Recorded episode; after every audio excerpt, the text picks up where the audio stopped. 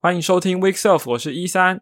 嗨，我是颇肥。Week Self 是一个 iOS 工程师下班后录给其他 iOS 工程师的一个 podcast 节目可是我还没下班呢，啊。你还没下班，什么意思没有了，开玩笑的，我只在 build code 而已，边录边 build code。？OK OK，好。那我们这一集呢，也是由我跟颇肥来担任这个主持人。这一集我们在录音的时候，其实比往常还提早了一天，因为我没有办法在周五的晚上录音，所以改到礼拜四晚上。所以准备上其实有一点点的仓促，请大家见谅。好，节目一开始呢，先还是一样，就是来进行一个一周的开发者消息回顾，带大家看一下这周发生什么事。好的那那这个礼拜其实就 Apple 官方来说是没有什么大事情的。对，基本上我觉得唯一可以一提的就是，如果你有在做 App Clip 的话，你现在可以在 App Store 上看到 App Clip 的的那个 Analytics data。哦，我不知道大家有没有真的去玩过 App Clip 的啊？听说那个捷运上有有有 KK Day 的那个海报，然后它而且它是用 NFC 的 tag，所以你除了扫 QR code 以外，也可以用那个 NFC，就是手机靠过去。嗯哼，北捷的车厢上面，我自己是没有很少坐捷运，所以我没有没有玩。对，那除了这一件事情以外呢，呃，开发者社群或者说就是使用苹果的这些工程师的这个技术社群哦，因为应该不只是 iOS 工程师啊，应该很多人都有注意到的新闻，就是说 Apple 现在的 M One 的 Mac 在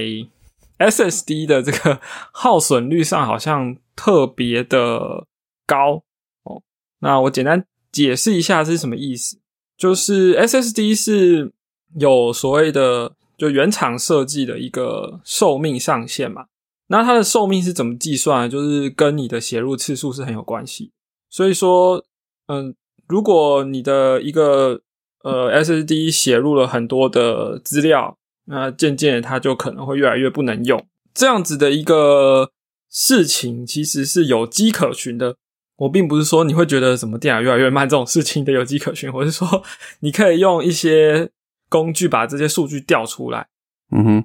然后我们知道硬碟的这个算是 Dynaxis 的一个算是标准吧，就叫 Smart 哦。所以你可以把 Smart 的数据调出来，你就它就会告诉你说你这个 SSD 用了多久啦，然后总总共写入了多少的量等等等等的一些资讯，这样对。OK，那呃，这些数据呢，其实你如果听众朋友现在刚好在电脑前面的话，你可以去 Brew Install Smart Moon Tools 啊、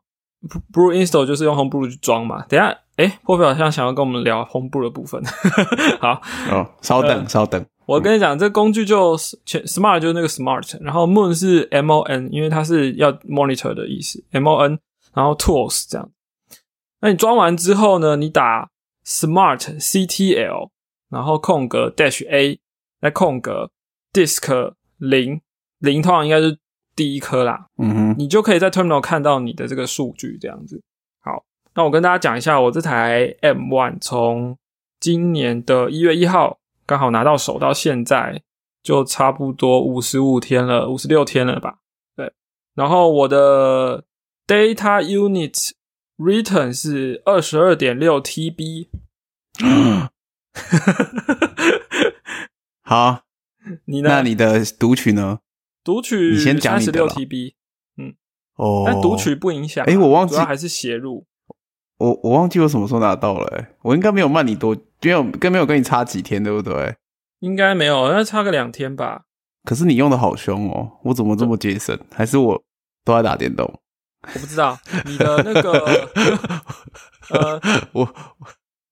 好，我我讲一下我的数据先好了。我、嗯我应该大概我反正我顶多慢你一周啊，拿到我的我是 Mac Mini 嘛，对，然后我的写入只有四 T 耶、四 TB 读取是差不多八 T。好，那你你的那个 Smart 告诉你 Power on hours 是多久啊？我看一下哦，在下面有可能是因为我 Power On Hours 其实比较，他写七十五七十五，我是用我是我是一百六十六。哦，所以我以为我很认真写扣，结果我都要拉比赛。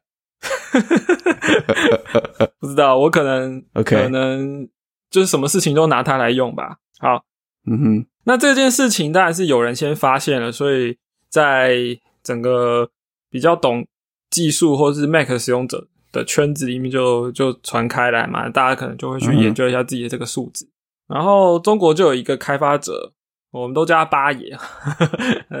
这是一个很有趣的独立开发者啊。他八爷对，他就说，呃，好像听说最近有这件事，我就来看了一下，结果，呃，一看不得了，他的一天，我刚刚说我总共二十二点六 TB 嘛，所以我他一天就这样了吧？不是他一天平均七百五十 GB，哦，OK，我大概不到他一半吧，对啊，我大概一天四百 GB 吧，呃，比他一半还多一点，对，一天四百四百多 GB，所以他那个数字是更惊人的。当然，我还有看到他的推文的后来后面分享还有更多留言啊，对，反正他就今天推出了一个这个叫做 Swap Man。好，Swap Man 的一个 Mac app 好像是用 SweetUI 写的吧，很很小巧的的一个 Mac 呃一个 app，它就可以帮你去计算，当然你要开着一直 run 啊，它就会帮你统计说你总共 swap 了多少。好，那为什么是 swap 呢？因为有人觉得说，可能是因为 M one 的这个不知道是是是系统的设计还是整个硬体韧体都都有可能不知道哈。那它可能在这个记忆体跟磁碟的交换的量特别大，或是说有可能是因为特别快，所以用量特别大，不知道啦。反正这件事情到底为什么把 SSD 楚当机体用啊？也也不是不可能。那 包含我的数字比你大，对不对？就速率啦，我我不知道，这有可能跟我的 RAM 的大小也有关。我是八 GB 的 RAM，、啊，对啊，你是十六吗？对啊，对这这这也是有可能，但因为现在还没有一个定论，Apple 官方也没有讲这件事情，哦，所以我们只能说 Apple Silicon 的 Mac 在这件事情上的损耗的那个损耗率是明显大过于 Intel 的 Mac，但原因并不清楚，哦，也有可能 Big Sur 的怎么样，或是是跟 Apple Silicon 有关，也也有可能都不知道。好，所以 anyway，你们听众朋友，大家可以去看一下自己电脑的这个状况。嗯那不过我觉得也有可能在可能出了一个 patch 或是一个更新的之后呢，我们还是不需要太太担心这件事啦。那也有可能是，即便这个数字比较高，但还是在硬碟的这个产品的设计安全范围，可能你还是要用个七八年才会坏，那可能就还好。啊，我现在只是讲说，请大家不要紧张，也不要因为这样就说，呃，那我不要买 Apple Silicon 的 Mac 了，因为有推友就是写这个留言到我们推特账号 Weekserve 的推特账号问这件事情啊，所以我觉得这应该不是你不买的原因。好，所以这个大概是这一个礼拜比较大的一件事情。那么另外一件事情呢是，呃这两天在推特上有一个活动，叫做用一个推文，还是用一句话用一个推，一个推惹怒工程师哦，软体工程师。那这一个活动，当然底下的留言很很有趣啦。呃，那个那个是英文哦，所以就是有些人英文讲的，说什么、啊、这个很简单吧，什么这这种这种留言。好，但我要讲的不是这件事，我要讲的是有一个开发者叫做 Paul Hudson，他是一个英国人，我们之前也也聊过他的东西，他就是那个 Hacking with Swift 的作者。然后他很多的教学资源我也都蛮推荐 Swift 或者 SwiftUI 的新手来使用。嗯，对，在社群里这边，他是一个蛮正向的的人，他就回了回复这个推文说，我觉得这个活动还蛮奇怪的吧。他比较正向，他说我们来做一个不一样的，就是我们来做一个一个推文来讲一个 Swift 或是 S Code 的这个小技巧，等于是就抛砖引玉，他就讲了一个，就是你可以用 Tuple 来做一些事情这样。我就看到他这个推文底下就超多留言，可能有七八十也也不止哦。对我就划划了超久的，很多技巧我是知道的，或是我我可能之前我在 iPad 逛，我甚至都讲过。但我觉得他这个回响其实是我我很喜欢的，就是呃，因为去年 iPad 我就是讲了类似的题目哦，就是我知道的一些 s code 或是 Swift 的一些技巧，我讲了也可能不下五十个哦，但我那个时候就想说，我我其实也是要抛砖引玉，讲了这么多，我希望在社群中或是听众对于自己开发中的一些技巧，可以拿出来给大家分享。但是我不知道我这个砖是丢到哪去了，反正就是没有 没有任何人回复回复我的。我那时候本来想说，大家在推特上就是 hashtag sco tips 之类的，然后就是 po 自己的，这样我们就可以集结出蛮多的东西。但可惜的并没有发生哈。好，我甚至在想说，我当时是讲的不好吗？所以我今天还去回去重听了我当时的那个录影，好像的确没有讲的很好。应该说，尤其像现在 Clubhouse 的听众，应该也会觉得说。一三讲话其实有时候也是卡卡的，就是 或是赘字很多这样，在 podcast 听众都会听到是我们剪掉比较干净的版本。没错，Clubhouse 就是原汁原味。呃，我是觉得我用写的会比较比较好啦。我那个时候是写了，就全部丢在我的 Notion 上面，有一个笔记，而且我把所有的这些操作技巧全部都录影下来，就是用 GIF。所以我们在 Podcast Show Note 上面会把这些我刚刚提到这些连接都放上去，但是我还是想要再抛砖引玉一次。没问题，来吧。我本来在想这件事情的时候，我想说，那大家还是用 Twitter。可是我今天改变一个做法，我觉得我来诚挚的邀请大家，每个人就讲一个你呃，你觉得你最喜欢的，你比如说你在工作上的一些技巧，不一定是 s q l 也不一定是 Swift，也不一定是。写程式，甚至是人际相处或是团队管理的，都都可以。那问题是要写在哪里呢？请大家到 Apple Podcast 搜寻 Week Self，然后在上面留言。留言的时候拜托，请大家评个五颗星给我们。然后呢，就在留言下面写说你的这个技巧的分享。这样，我觉得这样的话应该蛮酷的吧？就如果有呃五十，就算只有五十个，也也很多。对，就是。那你以前曾经在上面留言过的，也可以上去更改，就是加上你的技巧分享，这样应该会蛮有趣的啦。对我觉得，顺便就帮 WeServe 打广告之类的。没错，Review 区新用途，在上面学 SQL Tips。没错，对 Clubhouse 的听众现在就可以去做这件事情了。好，五星拜托拜托。对我，我要我刚刚不是说我要抛砖嘛，所以我还是来，我还是来抛一下我最近最喜欢的一个。小技巧其实也是一个 SQL 快速键啦。那如果你听过了，就把你的玉拿出来。好，就是比如说我们在写 code，尤其是写 Swift 的时候，假设你有一个 class 或是你的 struct 里面有，比如说五六个 property 好了，然后你全部都是 let 啊，五个 property 都是 let。refactor 的时候，你想说我想要把这五个 property 改成 public var，哦，我把五个 let 改成 public var，你要怎么做呢？我自己呢的做法会是去 Command Option 一，就是英文的一 Command Option 一一一一，什么意思？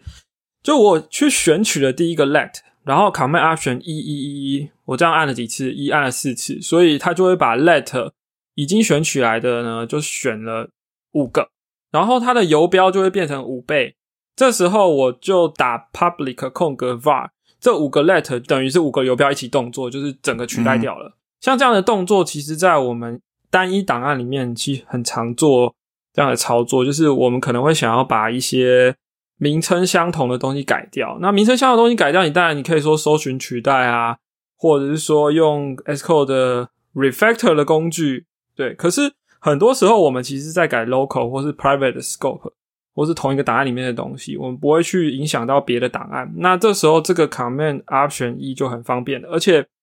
它还可以用在任何文字上。因为有些技巧是你想要改 Symbol Name，比如说你想改 Function Name 或者是 Property 的名称，嗯，你可能可以用 Refactor 的工具。可是像我刚刚讲的这个，你是要改它的关键字，你是没有办法用 Refactor 工具去改的。那所以这等于是文字编辑的技巧。呃，仅限于 SQL 里面，但我觉得这就非常的实用。嗯，我也蛮喜欢这个的，我也蛮常用的。对，那另外一个方法就同场加印好了。好的，如果你你刚才讲的是任何文字嘛，那如果你是要改一个 symbol 的话，哦，比如说你的变数名称，或者是你要改的是这个呃你用到的 type，好，你可以用 Command Control 一，也是一样英文的一。这个 Command Control 一会把那个 symbol 或是那个变数全部选起来。刚刚那一个是你要每按一次一，它才会把一样的字串选起来。那 Control 的这个版本的话，它是自动把你把整个答案里面真正是同一个物件哦给选起来。那这样子也是一样，就方便你一次改完，所以不用每次都傻傻的按 Command，然后 Click，然后按 Rename 去 Refactor，不用，其实你 Control Command 一，你就可以把它选起来了。所以这个是我觉得每一位使用 S Code 的工程师学起来都会很有帮助的两个小技巧。那我就抛砖到这边。那不知道 p o f e 有没有想要跟我们抛个砖的？有啊，我今天才学一个，还蛮酷的。这是我今天才学到，跟大家分享一下。好，就是说，呃，我们知道，就是 Mac MacOS 也有 User Default 嘛，然后，嗯，跟 Xcode 相关的 User Default 是 com 点 Apple 点 dt 点 Xcode 这个，然后里面有一个 attribute 呢，它的 key 是 IDE Additional Counterpart Suffixes。这个 value 是一个 array，那这个值是干嘛的呢？就是，嗯，我们 Xcode 如果大家有习惯开两边的话，是不是另外一边视窗有个选项是 counterpart 嘛？对不对？对，在以前写 Objective C 的时候，最常用就是可能你一边是点 M，一边点 H 这样，没错，对吧？那或者是呃，你一边是你的 View Controller，然后另外一边可能是你的 Nib 或 Storyboard 这个之类的这种应用，然后这个东西其实是可以 customize 的。哦，我刚刚讲这个东西。它的 array 值就是在 customize 这个 counterpart 的部分，嗯，然后我看到这个地方，他举了几个例子，我觉得蛮实用的啦。就是比如说，你可以在里面加上，因为它是它是看你的后缀嘛，suffix 嘛，然后嗯，你可以加上 view model 和 view。那如果说你是一个 MVVM 的架构的话，你就可以在在选 view 的时候，你就可以看到你的 view model。那其其实是蛮方便的。那或或者是你可以加，像它另外例子是。RIB 的 architecture，这个 architecture 我比较不熟，但里面几个关键的是 router、interactor、builder，所以呃，知道这个可以 customize 之后，嗯，其实就蛮方便的。我相信，如果大家在自己专案、大型专案开发的时候，可能都有一些习习惯的特例，那这个也许可以帮助你这样子。我自己因为我今天学会了，我是还没有实际用啦，但是我觉得 光 MVP 这例子，我觉得是蛮不错的啦。嗯，然后。呃，这个做法其实要怎么讲一下，要怎么改这个值好了。这个其实你可以 command line 就可以做，就任何一个 shell 里面，你先打 defaults，defaults 是一个呃原本已经提提就是 user default 啦，一个 access user default command line tool 这样子。然后我们要你要写值的话，就是 defaults right，然后加上我们要改的这个 user default 的 bundle ID。那 s code 就是我刚刚说的 com 点 apple 点 dt 点 s code，。然后后面就是带你要改的 attribute 的 key，那就是我刚才念了一大串很长的一串，然后它也有一些属性啊，比如说我们知道这是个 array，你就可以下呃 dash array dash add，然后把你的字串连续几个字串放在后面，然后最后你必须重开你的 S code，它就会生效了。嗯，然后当然你也可以用 default read 去看现在值是什么，然后或是 default delete 把它砍掉都 OK。Anyway，就是。我觉得还蛮酷的啦！我第一次知道这个 counterpart 这东西也可以改，而且有这个工具之后，其实呃有兴趣的听众朋友也许可以自己回去直接开这 user default 嘛，你就在里面挖些宝，看有没有什么好用的东西，其实我们都不知道的。欢迎在我们的 Apple Podcast 的 review 区给五星后分享给我们哦，谢谢。其实你刚在讲的过程中，我去加了一个东西。我觉得 Xcode 为什么原本没有呢？就是这个后缀是 tests。哦，right right right right right，酷酷酷酷酷酷。我们我们在做 TDD 或是你可能要做一些单元测试，我我们都会针对某个 class 或是某个 type 去做呃新增一个档案，然后对写它的 test 嘛。它的名称通常就是原本的这个 type 那后面加 tests。所以对对对，这就现场的。我刚刚试出来了。嗯，酷酷，好，期待大家期待大家的玉丢上面五颗星星的转进来，耶，OK，好，接下来呢，就由颇肥来跟我们讲一下他最近在快乐的痛苦着还是痛苦的快乐着什么？也没有啦，就呃，哎，我问你，你现在 Home Blue 是装哪个版本？我现在吗？你是三还是二点多？二点忘了最后一个版本是什么？一定不会是三啦。OK，反正 Anyway，我们知道 Homebrew 三是正式支援 Apple Silicon 的 Homebrew 的第一个大版本。嗯哼，然后刚好 Anyway，反正我最近刚好又拿到一台 One，那我想说，哎，那就装个 Homebrew 上好了。但实际上，在开发 S Code 的时候，我们知道你现在的情况下还是很难全部用 On 的模式在跑，很无可避免一定会用到 Rosetta。这个最主要部分就是 CocoaPod 和 Ruby 嘛。对我我一直没有成功的把在 On 的环境下把 CocoaPod 整个弄起来，真是很痛苦。然后反正这个我这一三一三之前讲过了嘛，我这最近重弄的时候，我也是反正就用一三的方式，就我们之前也分享过，我们可以在你的 shell 里面就是直接开一个叉八六的 shell，而不用说把你的整个 terminal 设为一个 Rosetta 模式，嗯可以帮助你两边切换。虽然大部分人可能不会这样做，但我还想说，我尽量可以在用 ARM 的时候用 ARM，然后用需要 Rosetta 的时候，我再开一个叉八六的 shell 来用。那总之就是因为这样子，造成了我后来很多很多的痛苦，因为 因为我后来我就装了 Homebrew 三，然后这个跟 Ruby 没关系了。Homebrew 三装完之后，它是正式支援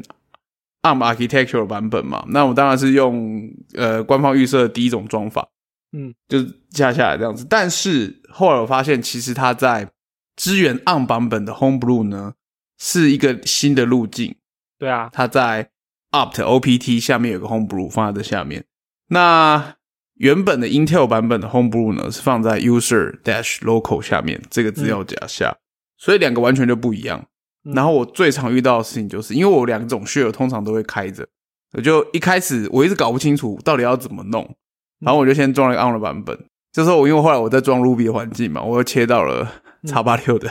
share 来做事情，就对每一次用 Brew，他跟我说：“你现在这个安装路径的 prefix 是 ARM 用的，对对对，不不能用这个用。”然后、我发现我也是三，OK，反正就是很难搞。然后后来，反正后来 Ruby 我那时候最后那时候我并不是用 Brew 装的，我直接手装的。反正嗯手装后一切都很顺畅，因为都是 everything under your control 这样。后来反正我就一直切换，遇到一直遇到问题，我觉得真的太烦了，我就认真的看一下到底怎么弄。对，然后总之这也是开发小技巧，我我不知道有没有听众朋友遇到这个问题，但是现在跟大家分享一下。哦，解法是你真的要装两个 Homebrew 啦，Homebrew 其实我 我希望有更好的解法，但是我真的很崩溃，因为那两个路径就是 for 不同的 architecture 的。是，那总之，你呃，貌似说，如果你是在一个 Rosetta 的模式，这个应该是这样，我没有百分百确定，但是应该是这样。如果是在叉八六的 shell 下，你装 Homebrew 的时候，应该会装到 Intel 的那个 folder 下面，也就是 user dash local。对，如果你是在 ARM 版本的 terminal 下的话，ARM architecture terminal 下的话，你会装到我刚刚说的新增的路径 opt dash homebrew 这个地方。嗯哼，那总之你两个都要装，然后你可以用不同名字，像我现在把我的 homebrew on 版本叫做 onblue，但如果你怕你比较常用 on 的话，你可以把另外一个叫做 Intel Blue，因为毕竟字会比较长。OK，那总之就是用这样子，然后来区分。我后来就 OK 了，没什么遇到什么太大的问题，这样子。嗯，总总之是这样子啦，啊，就是有有点有点痛苦。你但是我不知道有没有更好的解法，可是我相信绝大多数的 iOS 开发者，毕竟 CocoaPod 和 Ruby 的问题仍然没有很好的解法，所以很多时候你可能还是要互相混着用，或者是呃，或者是你全部从头到尾都用 Rosetta，就可能都不会遇到这些问题。可是毕竟 Rosetta 模式，呃，你毕竟还是要花一点力气去看一下。呃，当然在 shell 里面很简单啦，你直接打 arc，它就会跟你说你现在执行什么模式。但其他的应用程式可能未必啊，你可能还是要开 Activity Monitor 去看一下到底是什么模式。但是你实实际上工作你不可能一直检查，嗯，就难免会互用混用的时候还是会有一些情况啦。我觉得，呃，你如果要让自己保持一在一个单一的环境下，我觉得不太容易。嗯，嗯哼，所以跟大家分享一下，这是我目前的解法。就是如果大家有更好的解法的话，也非常欢迎你们在我们刚刚说那些地方留言告诉我们，谢谢。其实 Apple Podcast 的那个留言区也可以发起 Week Show 挑战赛哈，我们都一直忘了。哎呦，哎呦，酷哦，好，好期待。其实我自己也发现，我刚刚再看了一下，哎，原来我第一台 Apple Silicon 没遇到什么问题，第二台遇到问题，就是我第二台是用三嘛，因为你第一台是二点多嘛，你就是只能在 Intel 的环境下、啊，就可能没有什么悬念了。嗯，对，而且我那时候用那时候安装 iTurn 的时候，iTurn 也没有 on 版本的，所以它一开始就 Rosetta 模式，所以整个都是是 Rosetta，我才觉得没有，诶，没有什么问题啊。对，对后来才发现那是因为我都是在相容环境下。对，呃，还是希望这个问题早日有好解，不然也是蛮困扰的。没关系，反正 时候到了就会解决的。哦，对，没错，就是当大家都过去的时候，就只剩一种环境了。嗯好，那我们要进入下一个话题喽。，OK，好，这个我来说好了，就是这个其实这个话题，老实讲，已经酝酿了很多年了。我回去看这个东西的时候，它第一次出现的时候，可能甚至在二零一八年吧，还是什么时候？哦，我还以为你这个节目很想想做好几年了，原来是说 米西米西，这个内容 那个项目。这个这个内容，他二零一八年就出现，也就是前一阵子，也好蛮前一阵子了啊，就是有人在讨论说嗯，，Swift 五之后，Swift 出现了一个 compiler 的 flag，可以让 Swift 做 Swift 自己本身的 Master Swift 零。这个 flag 前面还是底线，所以我们知道这个不是一个正式的版本。对，它是 dynamic replacement 这样子。那它用法就是说，我们先回忆一下以前我们做 Master Swift 零在 Objective C 的时代，或是你就算用 Swift，你也是要先变成是一个 NS object 嘛，然后嗯才能做这件事嘛。那因为我们知道 Objective C 的所有的 master 啊都是一个 selector 嘛，对不对？它是放在一个超大的 dictionary 这样子，用它的名称 selector name string 当做它的 key，可以找到这个 selector 实际的执行的 code 的 address 这样子。然后 Objective C Runtime API 有提供一个标准的 API，让我们去取得不同 selector 的执行的方法这个 pointer。然后我们做的事情其实就是把这两个交换，而且交换也是有透过一个标准的 runtime API 来帮我们做这件事情。嗯，OK，然后所以我们可以达到 Objective Method Solution 是这样子嘛？但是因为我们知道是 Objective C 的特性，对对吧？因为它的 Master 这些东西是在 runtime 的时候才 set up 摆领起来的，就 selector 都是自串啊。对，而且是 runtime 才做起来嘛，所以这件事相对单纯。那所以我们知道，因为它的呃型别能力、型别系统，让它必须在 compile time 把很多事情决定起来。对，但所以还可以，还是可以做。再稍微讲一点小历史好了，在 Swift 最一开始的时候，仍然是有机会做类似这样的 Master Swift 零的。这做法是怎样呢？我们知道 Swift 在 runtime 要取得这些系统的所有知识或是一个物件它的所有的结构呢，必须去查询一个叫做 metadata 的东西。在 Swift 里面，每一个型别都会有一个对应的 metadata 的一整块的 table 可以去查。那这查东西包含了第一个它是什么型别嘛？它最一开始的那一个 byte 就是在记说这个东西到底什么型别，它是个 e n 啊，是个 optional 啊，是个 struct 啊，是个 class 啊，巴拉巴拉巴拉什么的。那除了这之外呢，还有就是这个型别里面有哪些 property 啊，什么什么东西的，它有哪些内容，然后它呃里面包含了什么，然后它是不是跟 Object C 有 bridge 这些相关资讯，让 runtime 可以做一些事情这样子。那当然 Swift UI 也是很大量的使用这个东西，因为我们知道它有它的 preview 神神奇的地方嘛。那 anyway，反正重点是，呃，我们知道 Swift 的 master 一个应该说 instance master 基本上也是这个类型的成员的一部分嘛，所以你可以从 metadata 里面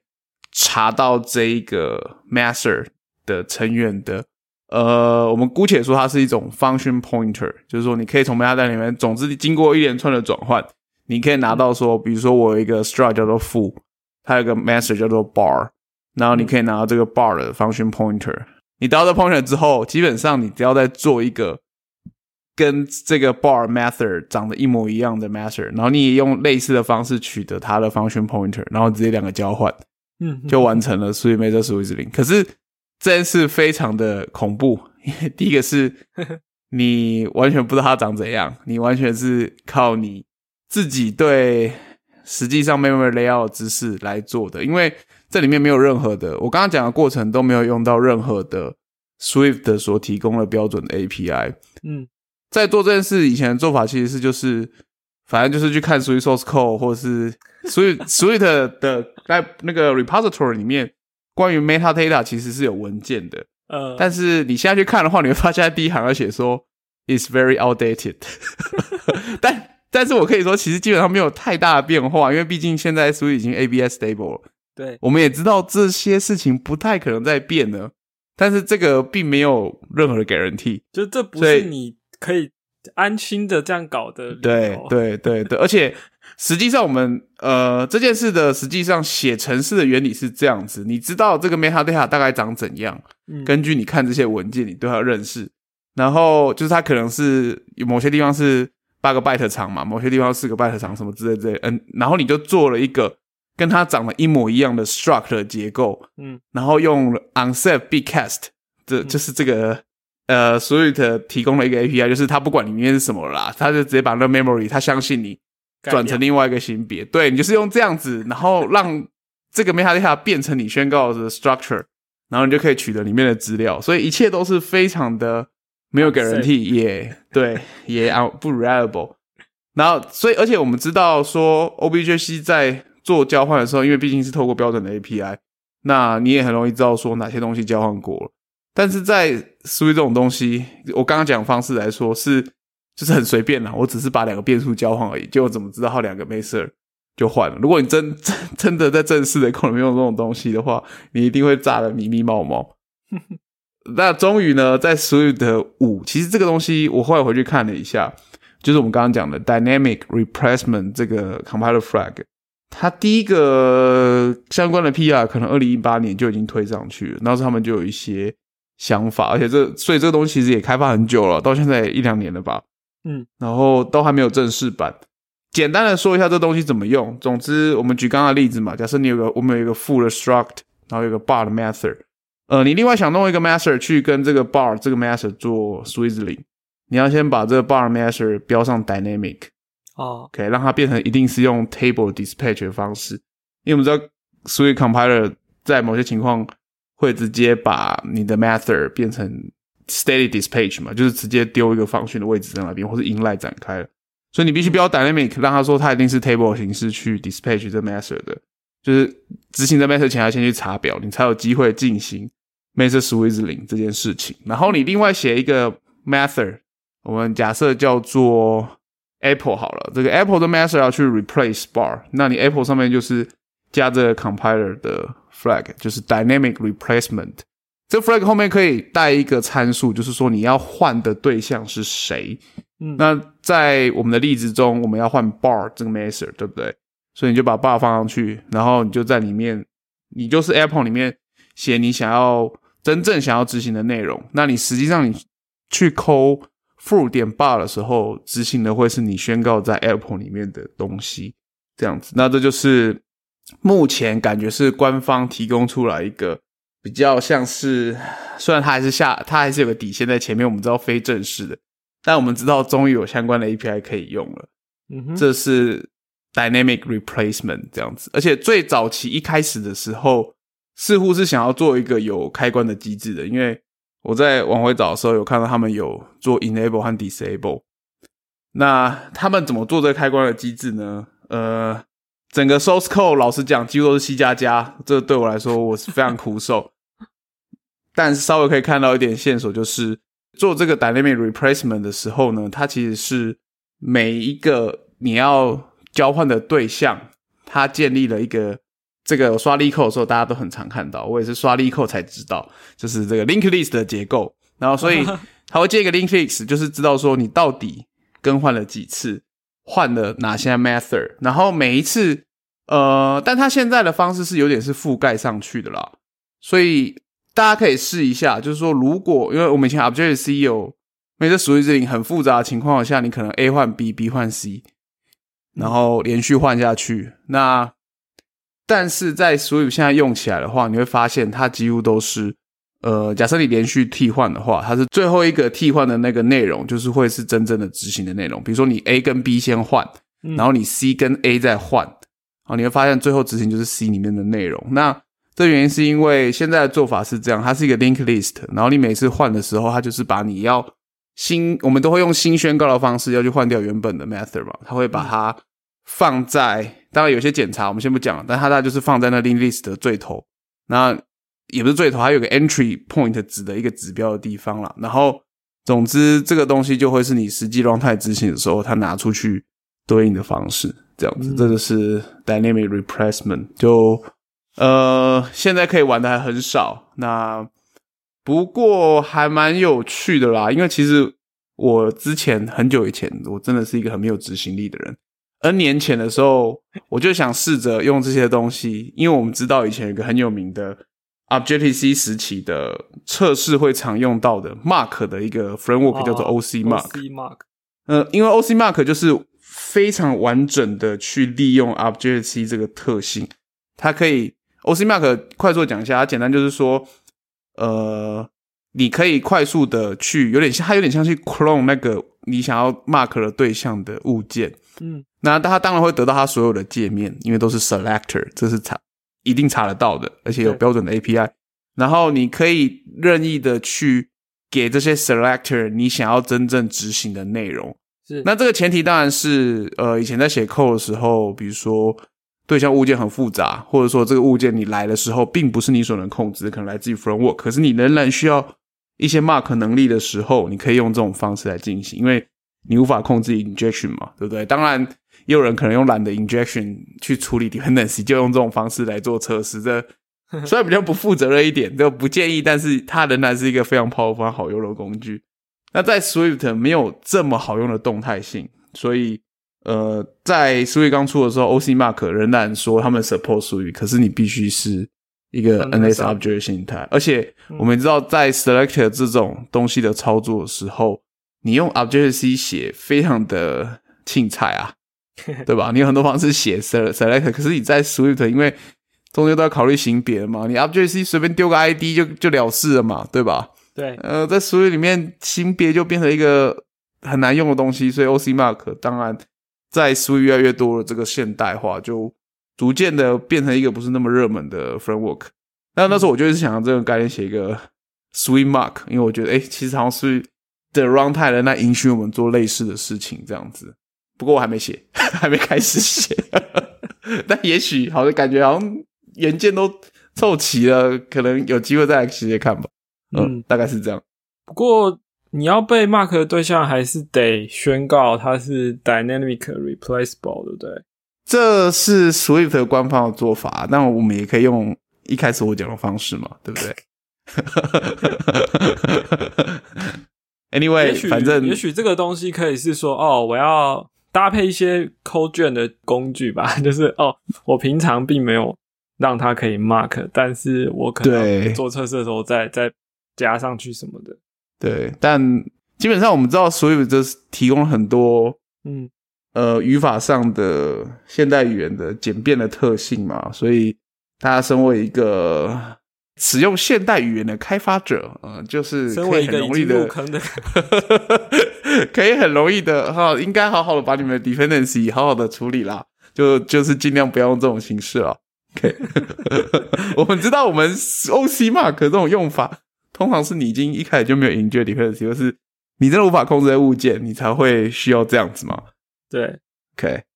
而且说到 method switching，很多时候都是在 switching 别种别人的东西。哦，对啊，对啊，对啊，对啊，对啊，对啊，嗯。总之，大家一起当个负责任的开发者。你这样讲哦，等下巧巧上来就呛你。我觉得 等他呛负责任。带薪更新有没有听过？我先我先帮他铺路啊，他等下上来，我现在在铺那个红毯。好，我们今天节目也差不多到最后面了，就是最期待的第五季以来都会有的这个劝败单元。是的，好，那我今天想要跟大家劝败是一个 Apple Arcade 里面有的游戏，但是我其实也是最近才开始玩，因为它怎么说呢？它是呃日本的一些知名的制作人。嗯，大家可能听过枪弹辩驳吧？就是有的知名游戏的制作人，呃，的团队做起来的一个游戏。然后它之前是在 Apple Arcade 上就呃就就上架，然后因为最近他们在 Switch 就是 Nintendo Switch 的 Direct 就是任天堂 Switch 会有一个发布会，就是他们说，诶，他们在五月二十八会推出完完整版，然后大家才发现哦，原来 Apple Arcade 上面其实有，而且那上面的版本是不完整版的。对，虽然说是不完整版，但是其实已经可以玩大概十个小时的内容，已经算是蛮多的了。然后我自己看一下，我已经玩八小时了，就是主线破完，但是回去还可以再有一些支线是它是分分叉的，你可以去补这样。对，然后这个游戏讲那么多没讲到名称，这个游戏叫做 Worlds and Club，就是啊什么世界末日俱乐部之类的，就翻直直翻中文的话是这样对。OK，然后什么样的游戏啊？啊？什么类型的？这个要算什么类型？呃，它的玩法就是我我先讲它为什么一开始没怎么吸引我，就是 OK，它的标题也没有翻中文嘛，吼，然后嗯它的叙述叫做“十二位十二岁的孩童踏上一千两百公里的旅程”，然后就觉得啊，完全不吸引我。这个 slogan 好烂啊。对，可是它其实呃厉害的是它的剧情啊，就是它玩法其实我比较建议用手把，就是操作会好一点，但是你用触控也是可以玩。哦、那呃比较偏解谜跟剧情，但是它剧情峰回路转，所以我觉得很很很不错。对，然后呃那 Apple 的 Arcade 上面这个版本应该也会在同一个时间更新到完整，因为我破到结局的时候，他有说就是二零二一年春季的时候会有后后半段，所以啊，你破了，嗯，我我破了主线，所以哦，所以等一下，所以你的意思是说这个游戏嗯，现在是上上级的意思吗？还是说怎么样？对，在还是说 Arcade 上面是它就是先在 Apple Arcade 上推出，好像去年九月吧，对，然后 OK 到但我是最近才玩的，然后它现在完成度就是应该说它上半部的最后的结局就是突然来一个预告片跟你说，二零二一年春季会上哦，完整版，对。就是在一个关键点，然后让大家悬在那边那种那种形式吗？对，OK，对。然后虽然你说好像十二位十二岁的孩童好像没什么吸引人，但其实他每个角色都非常的有趣，都是有他的特色在。我觉得，嗯而且它，我觉得它整个游戏制作的这个成本其实花的还蛮多的，就是你会觉得还蛮蛮精致的。只是触控纯触控，我觉得没有那么好操作，所以我比较推荐大家接个手把，所以在呃 Mac 上玩也可以在 Mac 上玩，你就可以用键盘。对哦，cool 好，Words and Club。cool，然后，当然，如果 Switch 版出来的话，应该也也不错吧。哦，可是 Apple Arcade 现在就可以玩前半部了。对，那颇肥有没有想要劝败的东西呢？哦，今天来的太临时了。本来你今天一一开始不是跟我说你已经优先准备好劝败主题了吗？嗯，然后马上就去开通我的 Apple Arcade，就你还说卖个关子，现在还告诉我。然后 anyway，反正我本来是没有准备，但是后来我忽然想到，前阵子有在 follow 一个蛮酷的东西，但是我要先说这是一个恐怖游戏，而且非常非常之恐怖。嗯，呃，虽然它还没有办法上市了，但是它似乎已经有在募资，让他去开发完这个游戏。嗯目前都是一些片段，影片的片段。我先说一下这个人，等一下我不要犯了我刚刚的错误，先讲名称好不好？哦，好，这个这个游戏目前还没有正式的名称，只有 project 名称，project 名称叫 ill，就是疾病的那个 ill。那这个人呢，我一时想不起他名字了，抱歉，外国人名我都记不太起来。反正 anyway，他本身是一个特效的动画特效的制作者，而且都是制作那种恐怖、恶心的。但是必须说，它的恐怖非常的华丽，也就是你会看到一个人，然后就是我们知道以前异形或者僵尸片场不是那个人忽然就分开了，变成两半嘛，然后中间有虫跑出来，对不对之类的。嗯，但是它非常之华丽，就是它 人分成不止两半，然后人类的骨架也会变形，然后骨架也会变成像外骨骼的东西，然后会有各种闪亮的东西。总之很酷炫，就是我们会把我会把它，它有 Instagram 都是它的相关作品，我会放在我们 show note。如果像我一样对这种恐怖游戏或是恐怖元素非常热爱的人，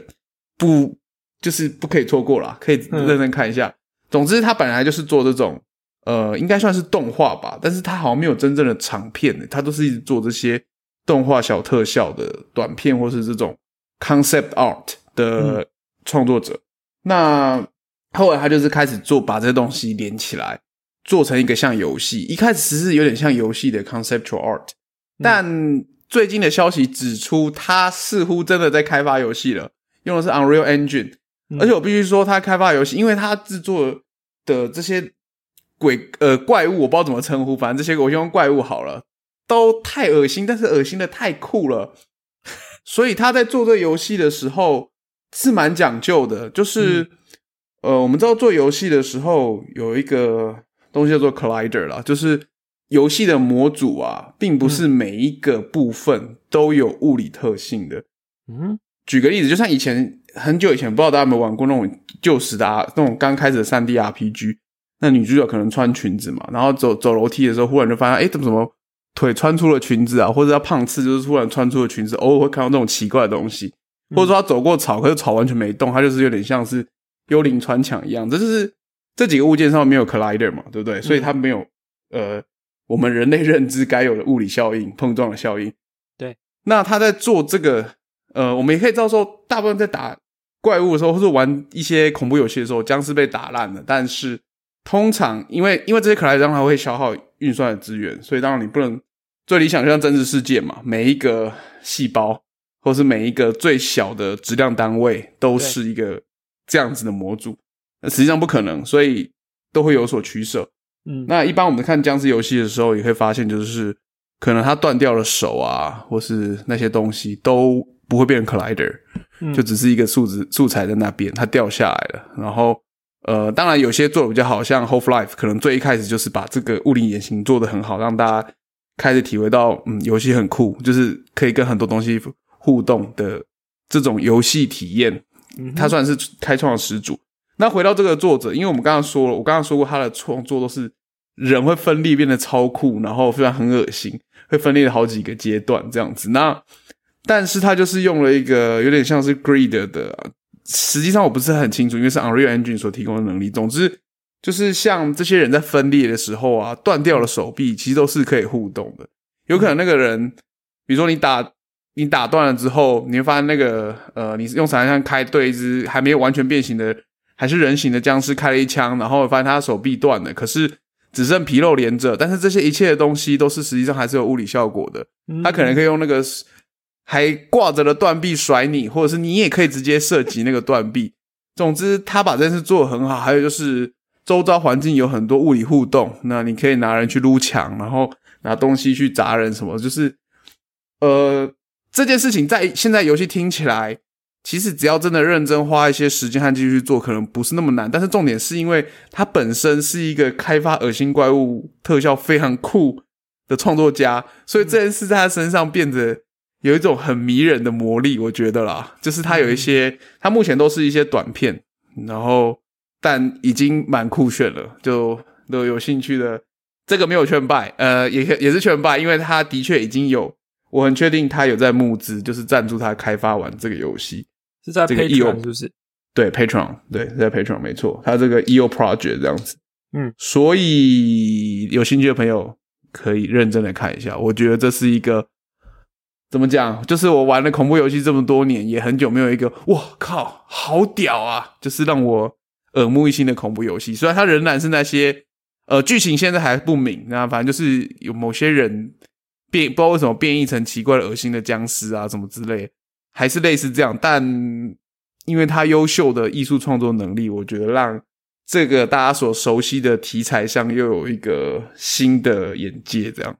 蛮值得期待。以上差不多是今天的全白了。好哦，那你就直接呼叫巧巧吧，啊，不是，你就直接当巧巧吧。哦，OK，这个快乐时间总是过得特别快，又到时候说拜拜。喜欢 w e e l 的朋友呢，尤其在这一集呢，请到 Apple Podcast 帮我评五颗星，并且留下你的开发者呃 Tips。